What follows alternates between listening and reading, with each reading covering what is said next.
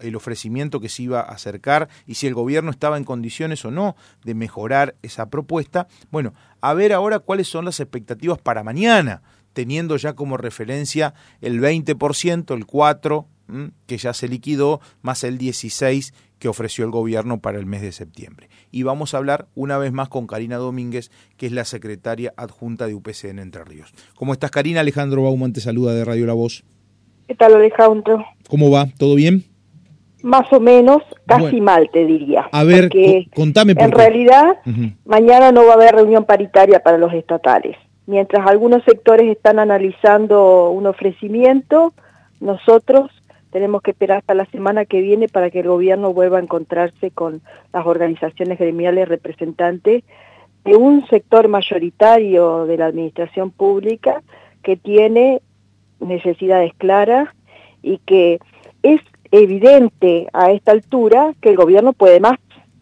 Porque si hoy hizo un ofrecimiento superador, quiere decir que estamos en condiciones de seguir exigiendo que eh, el ofrecimiento para los estatales también eh, tenga otra perspectiva y que se adapte más a los bajos salarios que hoy está recibiendo nuestro, nuestras compañeras y compañeros. ¿Por qué, ¿por qué suspendieron el encuentro mañana? ¿Dieron algún motivo? Bueno, la cédula habla de que este, por razones de fuerza mayor algunos de los miembros paritarios no, no pueden hacerse presentes, este, pero en realidad, este, la verdad que suena más a una excusa y a dilatar los tiempos. Y, yo diría, Alejandro, a ningunearnos, porque mientras, por supuesto que todos están esperando qué es lo que pasa con la paritaria, el gobierno se toma sus tiempos. Y eh, menos reuniones, menos posibilidades de este, eh, poder llegar a una solución para los trabajadores. No digo un acuerdo, porque ya ni siquiera hablaría de acuerdo, en, el sentido de que este, si siguen despreciando a las cocineras, a los auxiliares de educación, al registro civil, al registro de la propiedad, a salud, la verdad que vamos a estar en serios problemas. La verdad que me dejas, me dejas este helado con esto porque eh, no teníamos nosotros todavía la confirmación oficial de esta cuestión. Me imagino que habrá llegado ahora, en esta, por estos minutos. En, horas del mediodía, este, con sorpresa nos enteramos por los medios que eh, la pauta salarial, bueno, evidentemente se mide de diferente manera según con la, con la vara que el gobierno quiera tratar a cada uno de los trabajadores. Nosotros lo venimos diciendo ya desde hace tiempo que el Estado tiene trabajadores de primera y trabajadores de segunda, y eh, con estas actitudes la verdad que no, no hacen otra cosa que darnos la razón. Bueno, Así que estamos, nosotros estamos en la asamblea permanente con nuestros cuerpos orgánicos, tuvimos una reunión de comisión directiva el día martes, siempre tratando de que las cosas salgan bien, ¿no? Pero no somos nosotros los responsables de que hoy tengamos eh, esta, esta mirada acerca de la paritaria.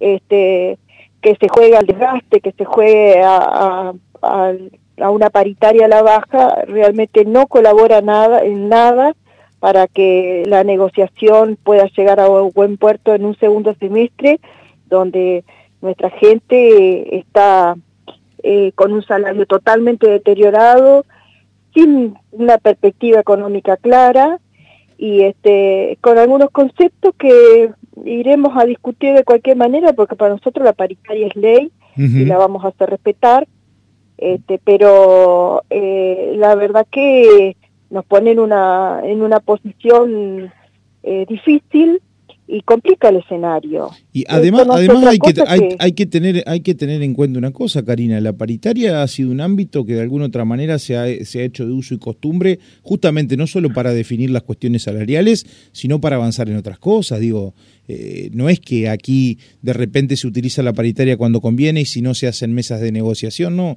La paritaria es el ámbito donde se discute todo, además de los salarios, ¿no? Por supuesto, las condiciones laborales, eh, las recategorizaciones, las asignaciones familiares, la regularización del personal, es decir, para nosotros tiene, tiene este aspectos fundamentales. Ahora, en esta etapa, los salariales excluyentes, nosotros tratamos de ver qué, qué estaba pasando en realidad con esta suspensión Este, y por ahí eh, se dio a entender que faltó tiempo para analizar la contrapropuesta que habíamos hecho eh, los gremios en, el jueves pasado.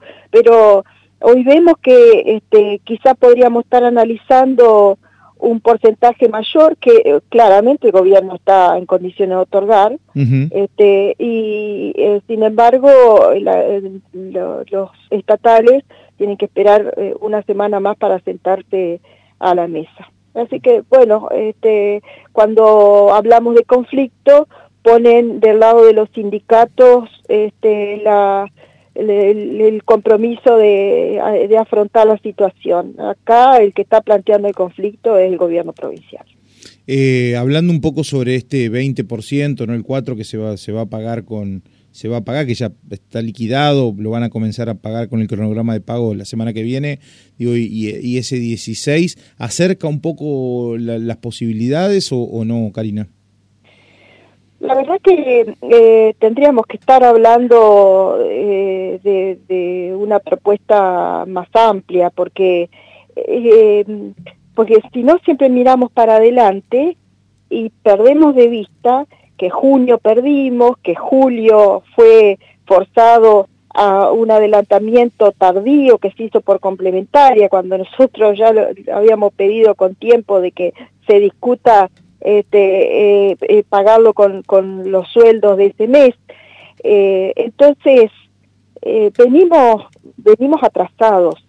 y ahora es tiempo de pedirle al gobierno que los meses que siguen, que una inflación incierta, porque también cómo vamos a calcular porcentaje este, sobre un, plan económico que todavía no, no, no está claro, pero que ya nos dijeron que en septiembre la inflación va a ser alta, eh, pero este, creemos que eh, todavía el gobierno tiene que dar más.